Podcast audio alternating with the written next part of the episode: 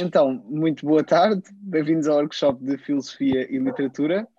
Hoje vamos ter a professora Nereida Vilhagra, que nos vai falar sobre emoções na mitografia grega e a quem eu agradeço ter aceitado o nosso convite e a quem passo a palavra. Obrigado.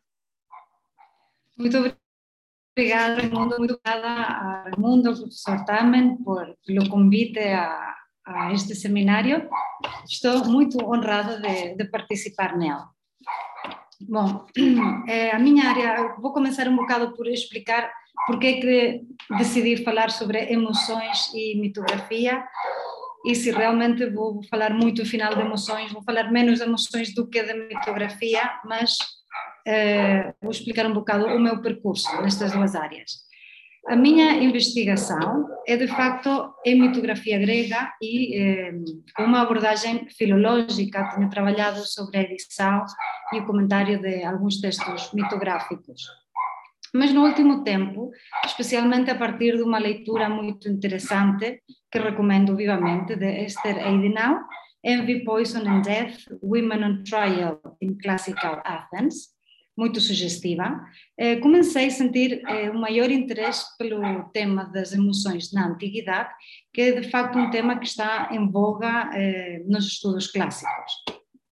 Assim, comecei a trabalhar um bocado nesse sentido e as ideias que vou apresentar hoje não são eh, conclusões, não são ideias definitivas nem resultados sólidos da minha investigação, mas são os primeiros passos nessa, nessa Espero que eh, possam beneficiar das vossas, eh, das vossas perguntas, dos vossos comentários e, e contributos.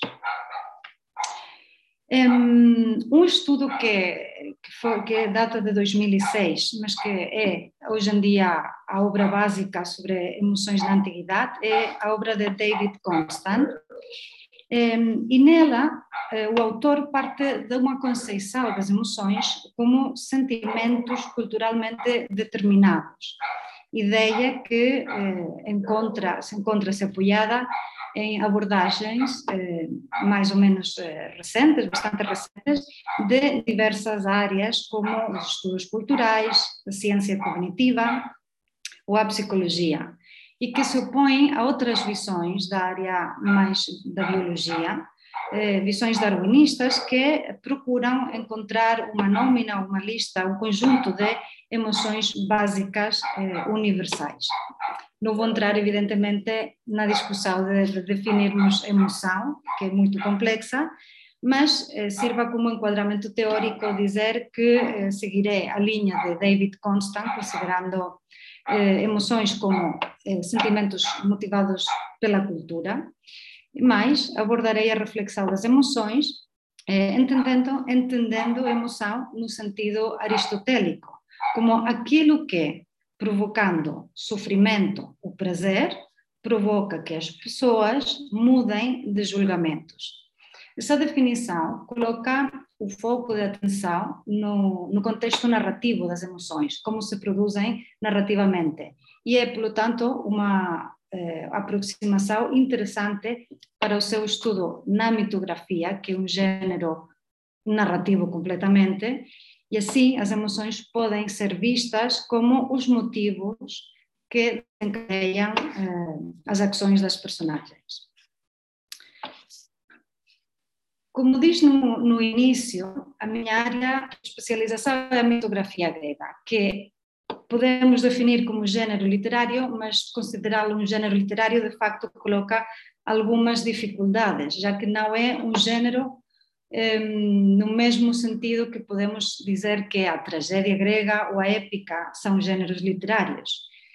São gêneros que são formalmente têm umas características formais, mas também no sentido que os autores que os cultivaram reconheciam que estavam dentro de um, de um enquadramento genérico. No caso da mitografia, os autores que cultivaram a mitografia, ou que nós consideramos como mitógrafos, não se autodenominavam eh, mitógrafos. No entanto, podemos identificar um corpus de textos gregos e latinos que seguem procedimentos compositivos muito semelhantes, que consistem na narração sumária de tradições míticas locais ou tradições míticas eh, com prosa simples, com predomínio da parataxis, é uma, uma linguagem muito simples, muito linear, focalização externa e ausência de discursos diretos. Praticamente nunca eh, falam as personagens da, da mitografia, simplesmente é uma descrição factual da, das histórias míticas. As raízes deste tipo de composição eh, estão muito relacionadas com a, a, historiografia. E, de facto, alguns dos autores que consideramos como os primeiros mitógrafos também são considerados eh, como os primeiros historiadores ou como os predecessores da historiografia.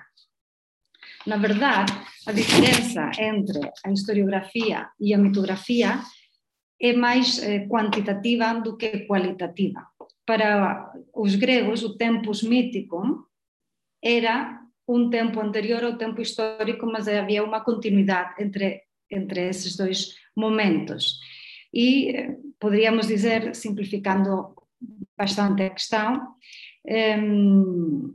que muitas das lendas heroicas da mitografia seriam vistas pelos gregos como uma espécie de história antiga uma espécie de história antiga que explicava o presente, explicava a sua realidade, dando ou reportando a origem de muitos elementos, fundação de cidades, fundação de instituições, origem de acidentes geográficos, etc. Eu vou partilhar uh, um PowerPoint que tenho cá.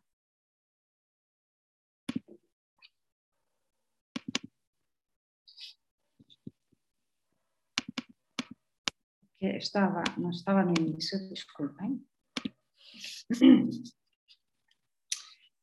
Um, a partir de autores fragmentários, como os que têm citados no, no primeiro ponto deste, deste slide, um, sabemos que a mitografia surgiu no fim do século VI, foi desenvolvendo-se eh, durante o século V de forma paralela à historiografia e recebeu um impulso importante em época alexandrina e época helenística, nomeadamente com eh, a consolidação da cultura escrita, na, e especialmente da cultura escrita, da escrita na aproximação e no uso das obras literárias, e com a criação e a fundação de instituições como a Biblioteca de Alexandria, no Egito, no Egito helenístico.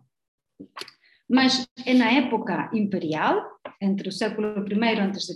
e o século III Cristo, a época em que alcança o seu desenvolvimento máximo. E a maior parte de obras mitográficas que se conservam completas são deste período imperial.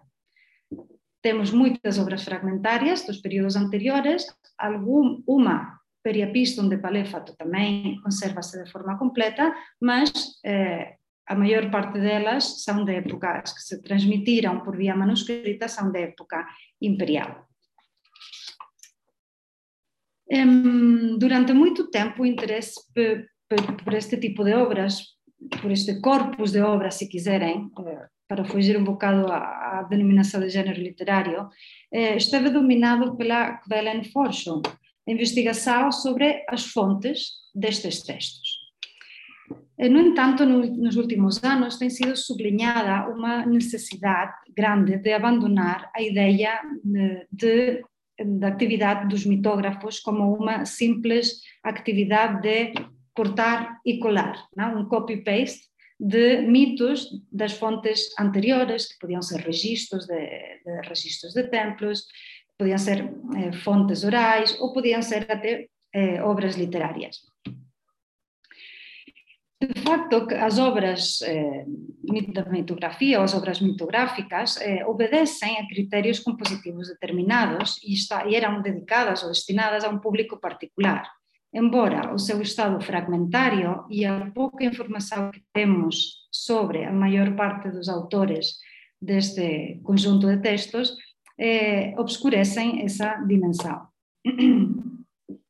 Portanto, é necessário analisar com muito cuidado, com muita atenção, a forma em que estes mitos são reescritos, uma vez que toda a reescritura acaba por introduzir, inevitavelmente, modificações na própria história.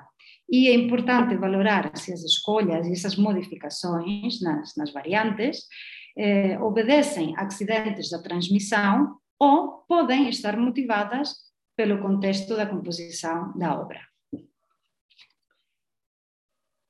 A característica, as características da, da mitografia eh, têm uma consequência para o estudo das emoções, eh, e é que não tem sido abordado o estudo das emoções neste gênero literário por motivos óbvios, com a exceção de Partênio de Niceia, eh, cuja obra Sofrimentos de Amor se tem sido estudada em relação com a elegia erótica e com, evidentemente, o título é bastante claro neste sentido, não Sofrimentos de Amor, é uma obra que se põe no, no, de forma salienta um lado mais eh, emocional da mitografia. Com licença.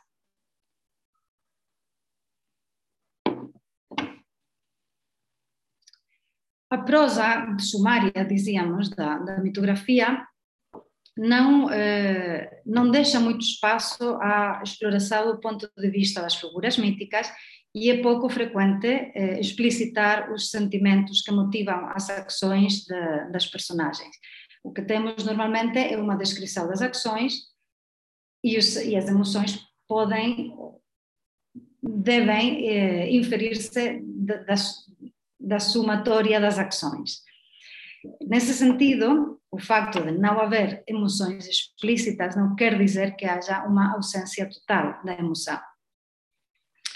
Se pensarmos, como salienta, acabo de, de salientar, que as obras mitográficas são obras de pleno direito com uma lógica compositiva, eh, podemos pensar e podemos plantear que o estudo das emoções implícitas eh, torna-se uma análise que pode, se calhar, contribuir a um melhor conhecimento sobre a, as próprias obras. Hoje vou apresentar, vou partilhar eh, convosco um caso concreto para ilustrar esta, esta ideia, esta proposta de trabalho, que se trata de uma história do chamado mitógrafos homéricos. E aqui temos um exemplo, não é esta história que vou contar, mas este texto para, eh, como exemplo da, estrutura desta obra. O Mitógrafos Homéricos é um comentário mitográfico aos poemas homéricos que circulou a partir do século I de Cristo e chega até nós de forma fragmentária por duas vias de transmissão. Por via papirológica, temos alguns fragmentos de papiros, tanto para o comentário a Ilíada como para o comentário a Odisseia, e por outro lado, um,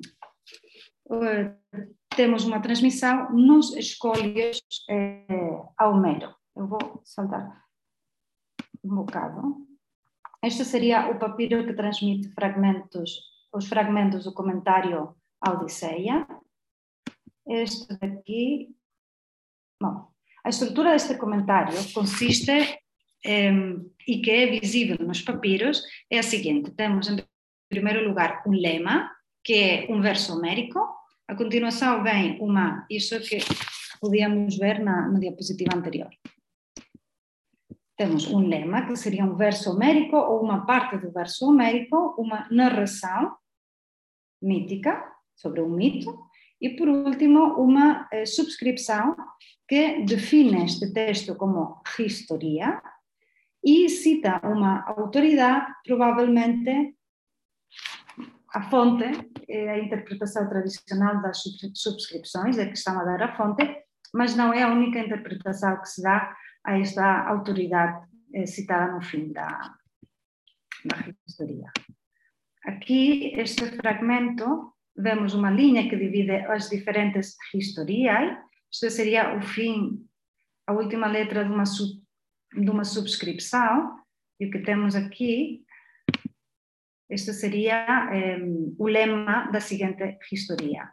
Aqui temos também a linha, neste segundo fragmento, que divide as historias, e o lema da historia que vamos comentar. Aqui diz que falos de ok? Depois veremos isso melhor. Este seria o estádio nos papiros, que são os documentos mais antigos que temos deste comentário. mas como dizia, também tem sido transmitido nos escólios e é a versão, os escólios, aquela versão do texto mais completa e que nos permite ler as, as historias de forma uh, mais fluida. Embora seja um, uma, um documento muito posterior. Os manuscritos são do século X para frente, os papiros são entre o século I a.C. e o terceiro. O que vimos era do, do século III. Aqui temos uma das historias, isto é um escolho, isto seria, isto que está no centro é o texto da Ilíada, à volta do texto da Ilíada temos os comentários ao, ao texto poético, e entre esses comentários insertam-se estas historias mitográficas. Okay? Aqui haveria outra e está, pronto, aqui este é o texto principal, mas aqui haveria, haveria outra. Esta é a historia que vamos comentar. Aqui temos o lema e a subscription.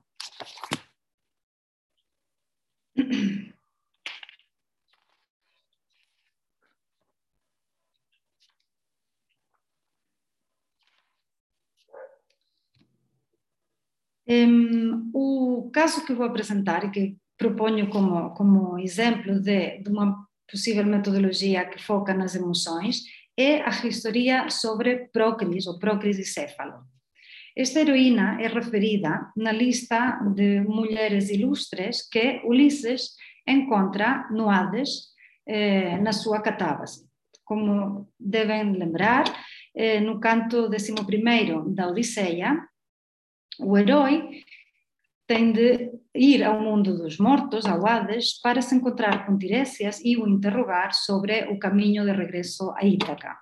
Uma vez que está lá, encontra-se com outras almas, além da, de Tiresias, com as quais conversa, e uma dessas almas é a da sua mãe, e a seguir a conversa com a sua mãe, eh, encontra um grupo de mulheres e cito a continuação, acho que será bom ler o, o passo homérico para percebermos o tipo de comentário que o mitógrafos homéricos proporciona ao texto de Homero. Isto é uma tradução, a tradução do, professor Frederico Lourenço da Odisseia.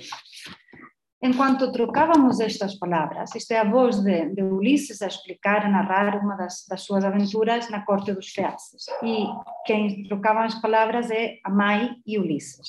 Enquanto trocávamos estas palavras, chegaram as mulheres, pois mandavas a altiva Perséfone. Todas as que tinham sido esposas e filhas de nobres juntaram-se em bandos em torno do negro sangue, enquanto eu deliberava como interrogar cada uma delas. No meu espírito surgiu então a melhor deliberação. Desembainhando a longa espada de junto da forte coxa, não deixei que bebessem ao mesmo tempo o negro sangue aproximaram-se uma após outra, cada uma proclamou o seu nascimento e eu interroguei todas. E a partir daqui segue um catálogo de 14 mulheres com as quais fala Ulisses. Mas não é eh, transmitido o diálogo que há, mas Ulisses refere a história que elas lhe referiram. Essas histórias têm diferente dimensão, para algumas, como podem ver, aqui são os versos que ocupam, eh, são eh, excursos poéticos, não? Excursos mais compridos, outras são mais breves, e outras, estas no verso 321 e 326, são só referidas o nome, não há eh, excurso narrativo sobre estas personagens. É no verso 321 eh, onde eh, encontramos eh, o nome de Procris, que é este verso aqui. Bifedra e Procris e a bela Ariadne, e aí segue um pequeno discurso sobre Ariadne. Filha de Minos, de pernicioso pensamento, a quem outrora Seu levou de Creta para o monte da sagrada Atenas, mas dela não fruiu, pois antes disso, Artemis a matou em Naxos, rodeada pelo mar, devido aos testemunhos de Dionísio. Como vemos, não sabemos, não se diz nada de Procris. E o nosso comentário, o nosso comentarista, o nosso mitógrafo, o que explica sobre esta figura é a seguinte história, que eu vou ler. Céfalo, não? O, o, o lema é Procris, não? Vi e vi Procris. E a história segue como, como, como começa aqui o texto. Céfalo, o filho de Dejoneu, casou com Procris, filha de Erecteu, e foi morar na terra de Tórico. Conta-se que ele, querendo testar a sua mulher, foi para uma terra estrangeira durante oito anos e deixou-a no quarto conjugal. Neste ponto, esta referência ao abandono de, de Procris no quarto conjugal é tem, apresenta problemas de transmissão. Algumas variantes dão no quarto conjugal, outras variantes dão, um, dão ainda virgem. Seja como for, o que está claro é que uh, o matrimônio entre Procris e Erecteu não é completado, não é, vai embora antes de consumarem uh, a união. Então, depois desses oito anos, então ele arranjou-se como se fosse outro homem e foi à casa com uma joia. Convenceu Procris de recebê-lo e unir-se com ele. Procris, como foi deslumbrada pelo presente e achava Céfalo extremamente belo, deitou-se com ele. Então Céfalo deu-se a conhecer e censurou Procris. Contudo, reconciliou-se com ela e foi casar. Ia regularmente, e Procris começou a desconfiar que ele fosse unir-se a outra mulher. Chamou um servo e perguntou-lhe se sabia alguma coisa. O escravo diz que Céfalo ia para o topo de uma montanha e gritava: Nuvem, aparece. O termo em grego é nefele, que apresenta uma ambiguidade porque pode ser o nome de mulher ou o nome que designa a nuvem e que só podia dar testemunho disso. Procris o viu, foi ao topo da montanha e escondeu-se. Quando ele disse aquelas mesmas palavras, lançou-se sobre ela. Céfalo, ao vê-la de forma inesperada, ficou fora de si e, como costumava fazer, arremessou a lança com a mão direita e matou Procris. Mandou vir Erecteu e honrou com funerais e honrou-a com funerais muito dispendiosos. Esta história está em Ferecidas no sétimo livro. Conhecemos diversas versões eh, sobre este mito que estão documentadas desde a época helenística até a época imperial. E nas outras versões, em todas as outras versões, a figura de Procris aparece relacionada com outros eh, episódios, com um episódio eh, localizado na ilha de Creta. Procris ajuda a curar o rei Minos, o rei de Creta, de uma doença sexual ou de uma infertilidade. De, em função das variantes, pode ser ajuda a curá-lo com eh, conhecimentos médico-mágicos ou bem deitando-se com ele. Em outras versões, eh, Procris não, não vai a, vai a Creta, mas lá tem um encontro com Diana e acaba ela por disfarçar-se de homem e tentar a sua, a seu regresso a, a Tórico eh, seduzir Céfalo. Seja como for, a recompensa que Procris recebe em Creta, quer de Minos, seja de Minos, seja de, de Diana, é uma lança e um cão, um cão de caça. Assim, nessas versões, Procris é descrita como uma figura caçadora. À luz de, de, todas estas versões, e o que estão a ver neste quadro são só as três versões da época imperial, que são as mais completas, mas também contamos com versões de, dos catasterismos de Eratóstenes, onde está ligada à, à mitologia cretense. Licença.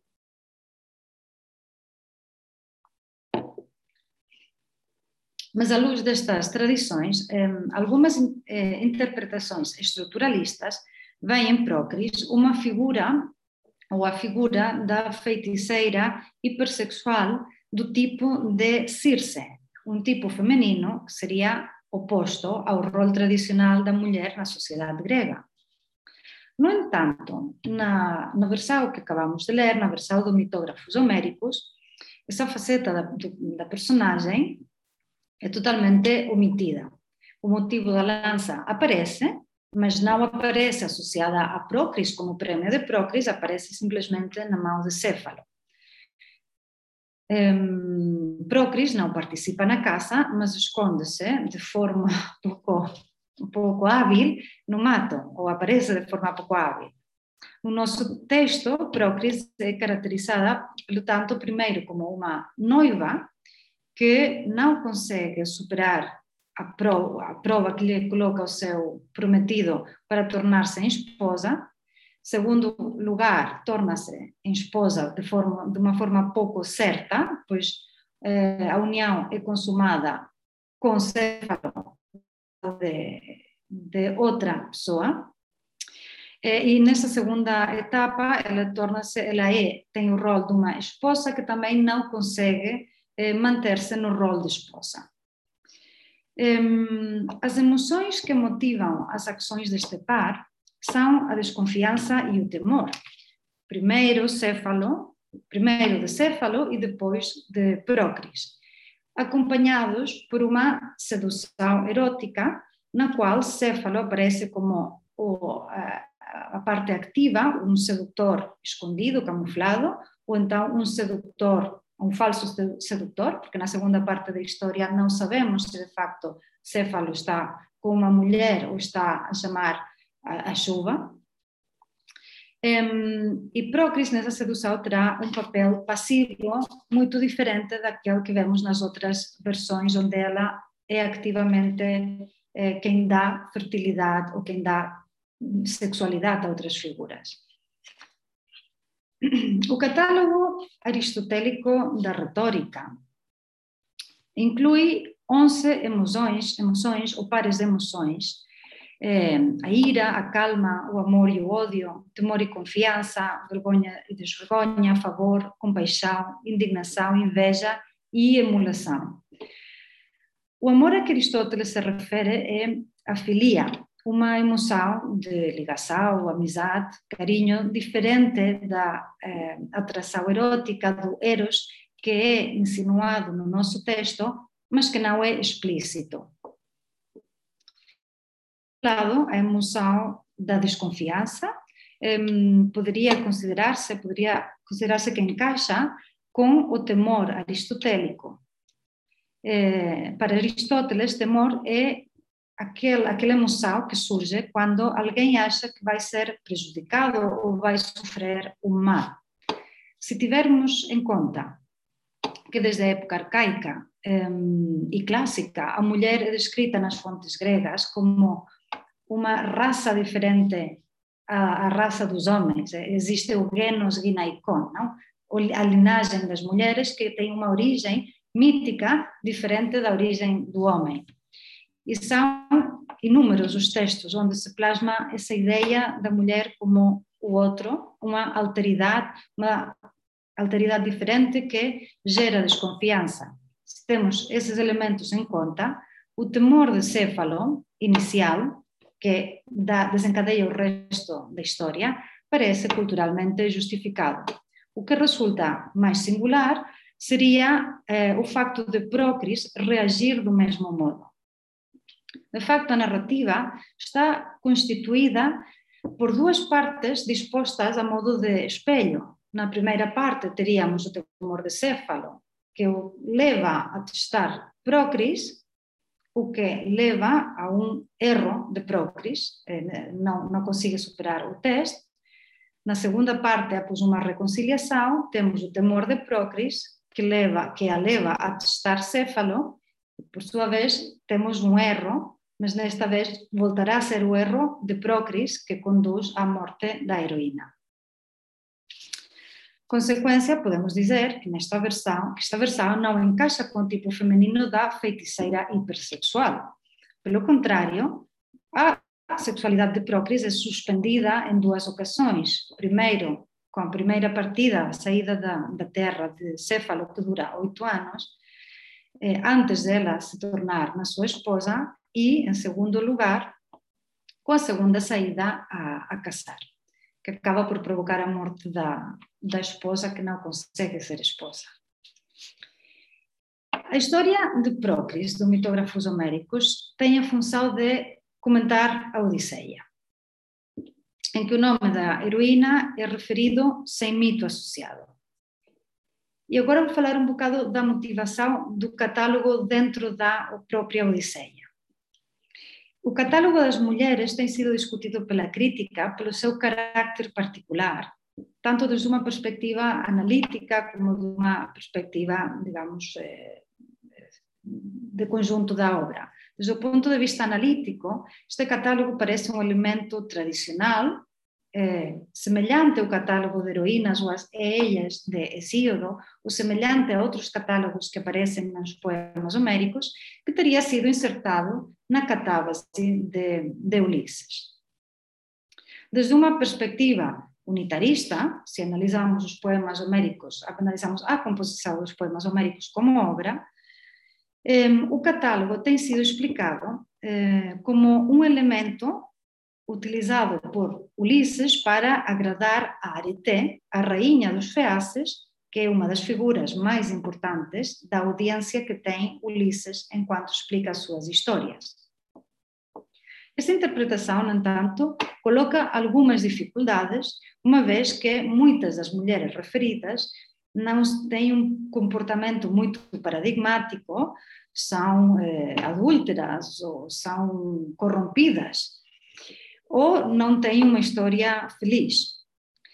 Uh, recentemente, Maureen Alden, no seu estudo sobre para narrativas eh, na Odisseia, propõe que as histórias das mulheres, o catálogo de mulheres, estabeleceriam um jogo intertextual entre as próprias paranarrativas ou subnarrativas e a narrativa de Ulisses e Penélope, enaltecendo, sobretudo, a figura de Penélope no seu papel de esposa exemplar, à espera do retorno do marido, sem ceder à pressão dos pretendentes, nem ocupar o vazio de poder eh, deixado por Ulisses. Não podemos saber se a menção do nome de Procris por Homero sugeria à audiência esta versão mítica que, que nos transmite o mitógrafos homéricos se assim fosse, claramente o casal procricéfalo eh, proporcionaria uma antítese, um contraste ao casal Odisseu Ulisses-Penélope.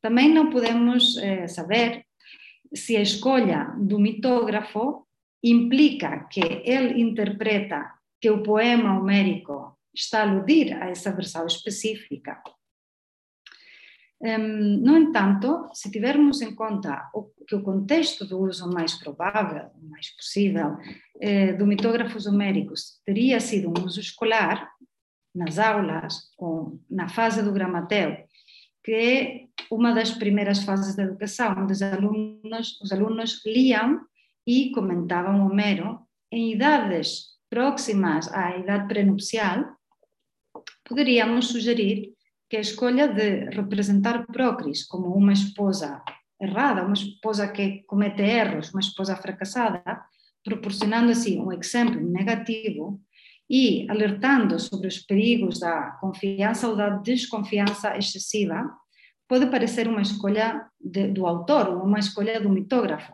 que preferiria apresentar uma versão salientando atitudes, emoções e perigos relacionados com o matrimônio, em detrimento de outras versões em que a figura de Procris tem um rol hum, diferente daquele rol da de esposa.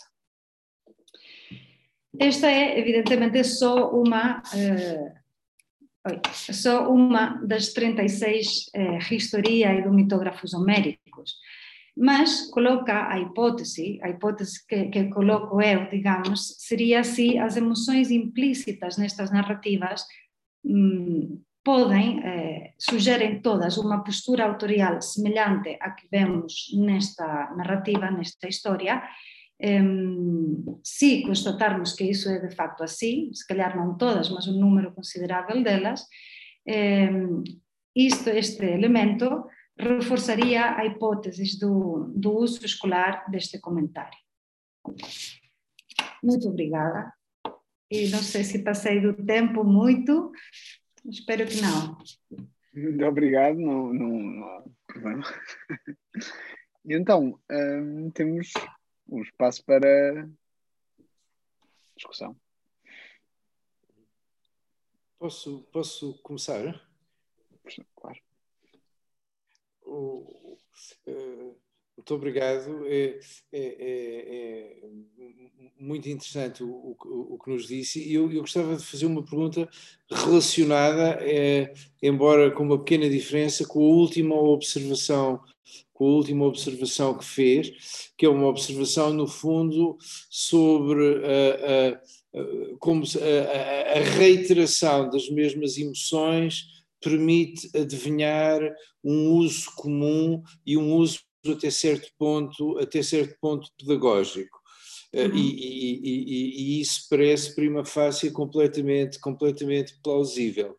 Eu pergunto-me, no entanto, até que ponto é que esta espécie de comentários mitográficos não contribuiu para desenvolver um vocabulário de emoções, um vocabulário de emoções até certo ponto independente do vocabulário de emoções dos textos homéricos, que, está, que é responsável por uma série de desenvolvimentos, por exemplo, de, do vocabulário moral da antiguidade tardia.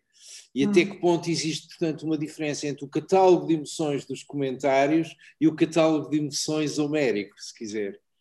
Sim, essa é uma, uma questão muito interessante. De facto, há diferenças. Provavelmente, se calhar, vou deixar de partilhar isto. Se calhar a diferença mais importante é que as emoções hum, neste, claro, eu comecei por falar de mitografia no geral, mas estou a falar agora desta obra mitográfica de mitógrafos homéricos, que não é exatamente a mesma coisa que Partênio de Niceia, por exemplo, que outros textos mitográficos, porque cada um deles tem uma ligação a, uma, a, um, a diferentes, não? colocam-se, são, são ligeiramente diferentes. Mas no caso de mitógrafos homéricos, um, o que acontece é que na maior parte das historiais as emoções nem são referidas de forma explícita. Às vezes, o que podemos constatar é que são referidas com vocabulário eh, mais, diferente do vocabulário médico, vocabulário que, em parte, são termos mais comuns, portanto, há uma espécie de tradução a termos mais próximos da, de nível mais baixo, de nível menos poético. Outras vezes o que, o que vemos é, é justamente o contrário, é que há uma conexão, uma utilização do texto homérico como fonte, ou seja, uma, quase é uma paráfrase do, do texto homérico. Um, ainda não completei eh, o estudo sistemático de todos os casos, mas certamente essa é uma das questões mais, mais relevantes, sem dúvida.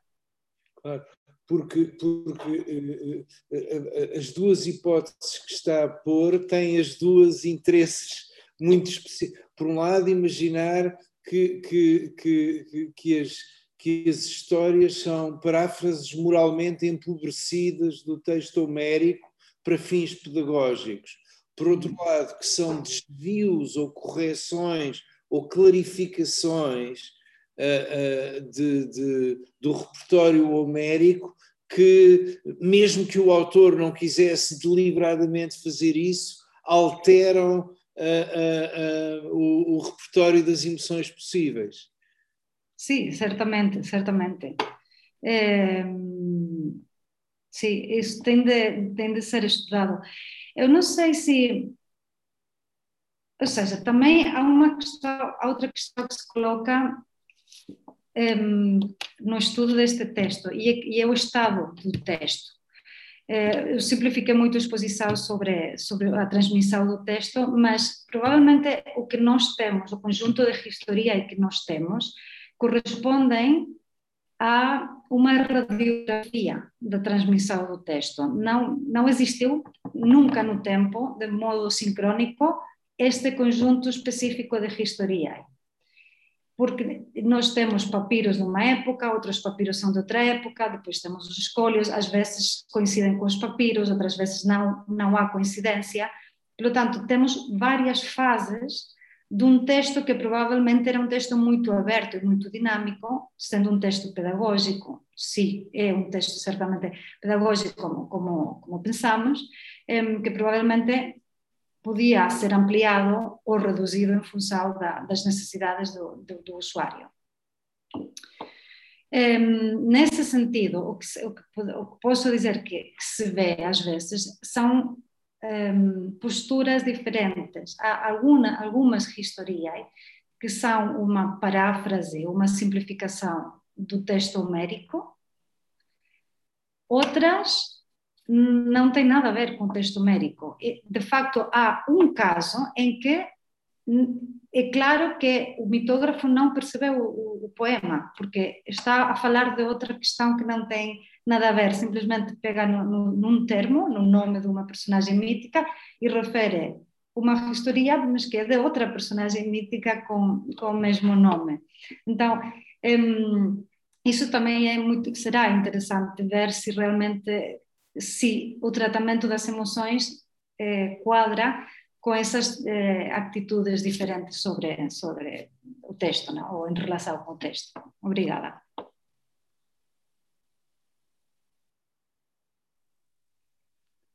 Mais perguntas?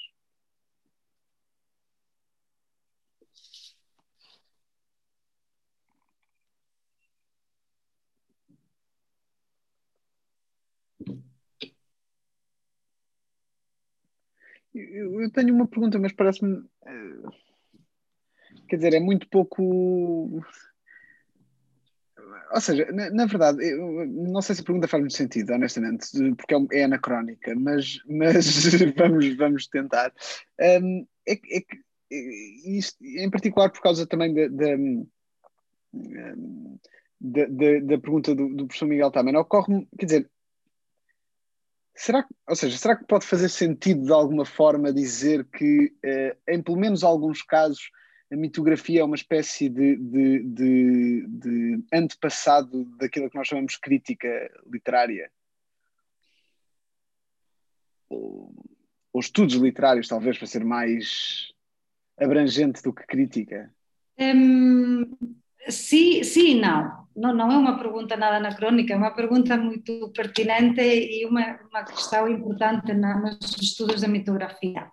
Sim, não. A mitografia pode ser vista como uma, um, uma metodologia de, de, de, estudos literários. Neste caso específico dos mitógrafos homéricos, ou seja, se calhar aqui estou a dar uma, uma imagem ou uma visão da mitografia um bocado parcial demais, parcial demais, porque o Mitógrafos Homéricos é um comentário, é uma obra exegética e a estrutura que tem nos papiros é a mesma estrutura que tinham os hipomnemata, os comentários que podiam ter uma natureza diferente, podiam comentar questões de crítica literária ou questões de crítica textual até.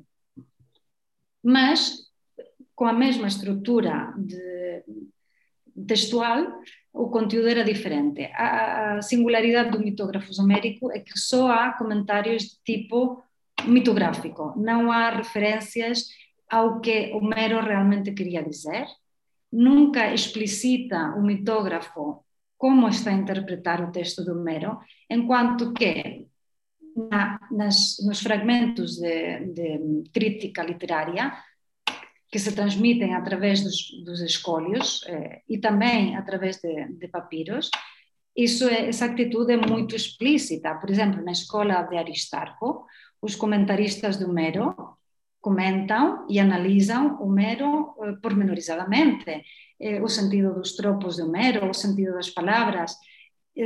Na escola de Aristarco, por exemplo, a, a metodologia de trabalho é comentar Homero por Homero ou seja, a interpretação do Homero, Homero tem de ser interpretado dentro da lógica da, dos próprios poemas. Não, não seria não, uma boa interpretação aquela que tem de recorrer a fontes externas para explicar porquê é que o Homero está a fazer uma escolha ou outra. Que é justamente o contrário do que temos aqui, que vai, vai pegar fontes externas para completar contrastar matizar eh, mitos que são eh, aludidos nos poemas, nos poemas homéricos. Ou seja, que se de alguma forma a mitografia tem uma ligação com, com estudos de crítica literária, mas existiu na antiguidade muita mais crítica literária muito diferente da mitografia.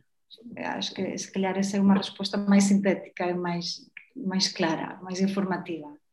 Mas, mas se calhar, se posso, se posso intrometer-me, eh, a história relevante é só parcialmente da crítica literária e realmente é a história das notas de pé de página, é a história das notas explicativas, que é uma história que coincide, mas não coincide completamente com a história, com a história da crítica. Eh, notas como hoje encontramos como esclarecimentos, às vezes com um valor pedagógico, por exemplo, aquelas edições escolares que parafraseiam contextos complicados para explicar o que se estava realmente a passar e de caminho muitas vezes empobrecem a complexidade desses contextos, não é? Sim, sim nos, eu, mostrei uma, uma das diapositivas que eu mostrei, é o manuscrito, o Venetusá, que é um principal manuscrito da Ilíada, que estava cheio de comentários na, nas margens. Muitos desses comentários não têm absolutamente nada a ver com a mitografia, são comentários de tipo crítico e muitos deles são paráfrases ou simplificações do texto, ou seja, são comentários de tipo mais escolar. As histórias mitográficas de Homero, ou as de mitógrafos homéricos, está, eh, normalmente conservam-se num ramo específico de escólios homéricos, ou seja, um tipo específico de, de anotações a Homero, que são anotações de tipo escolar que consistem em traduções ou paráfrases do texto homérico e notas léxicas. Traduzem o vocabulário homérico, porque durante a época bizantina não, não, os estudantes não conheciam, já estão muitos, muito afastados do, do vocabulário médico. O, grego de um bizantino não é o mesmo que o, que o grego de Homero, que nunca existiu de facto, não? que é uma linguagem artística, uma linguagem que mistura diferentes dialetos, cheio de arcaísmos. Portanto, o facto das historias estarem junto com essa tradição eh, crítica também é uma pista para interpretar o texto como um texto escolar, porque as outras ferramentas que convivem nos, nos escolhos são, são desse tipo, não? São notas mais simples, não são as notas de, de crítica, de alta crítica textual, um, mas sim, seria um bocado, ah, pronto, uh, aquela crítica que encontramos nas, nas, notas a pé de página numa edição mais, mais eh, de divulgação, não é? Claro. Hum. Obrigado. É, é isso, é, é, interessante como, ou seja, fiquei muito mais esclarecido, mas de facto, o facto de optar por uma certa varia, variante do, do mito dá leitura, resulta numa leitura diferente uh, da obra original, e, e, ou seja, isso, isso de alguma maneira sugere, é isso, sugere que, que pode acabar por ter um papel que contribui para, para, para uma análise crítica. Mas eu percebi perfeitamente a, a, diferença. Mas é interessante ver como, de alguma maneira. Quer dizer, é, é, é, é como dizia, sim e não, não é? Sim, porque, sim, porque não é uma. uma não, não, esta é só uma história, mas nenhuma das histórias, das histórias um, comenta explicitamente o texto, o texto, não, não diz Homero aqui pois. diz que é um tipo de, de, de expressão que encontramos em outras tradições. Isto quer dizer que, por exemplo, os escolhos, mas também os escolhos a Homero, os escolhos a Píndaro. Píndaro é um poeta muito difícil, mesmo para uh, os gregos da época clássica. Era um, um, tipo de poesia muito alusiva, com uma sintaxe muito complicada, e a maior parte dos escolhos a Píndaro são traduções de Píndaro a grego mais compreensível.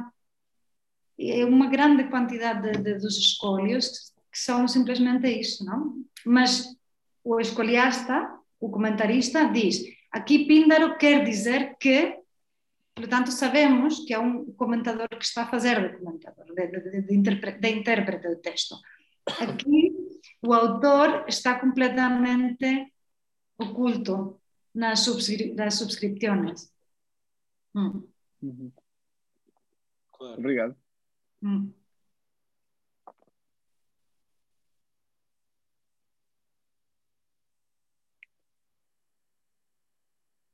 Mais alguém tem perguntas ou comentários?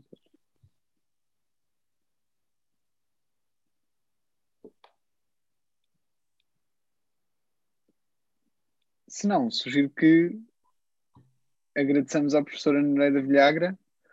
Muito obrigado. Sou eu que agradeço. Obrigada. E até a próxima. Espero que em breve nos possamos ver na faculdade. Sim, sim. Eh, aliás, aproveito também para dizer que o workshop, a partir da próxima semana, em conjunto com as atividades eh, de pós-graduação vai, vai, vai voltar ao formato presencial e espero que nos possamos ver nessa altura. Muito obrigado. Muito obrigada. Muito obrigada.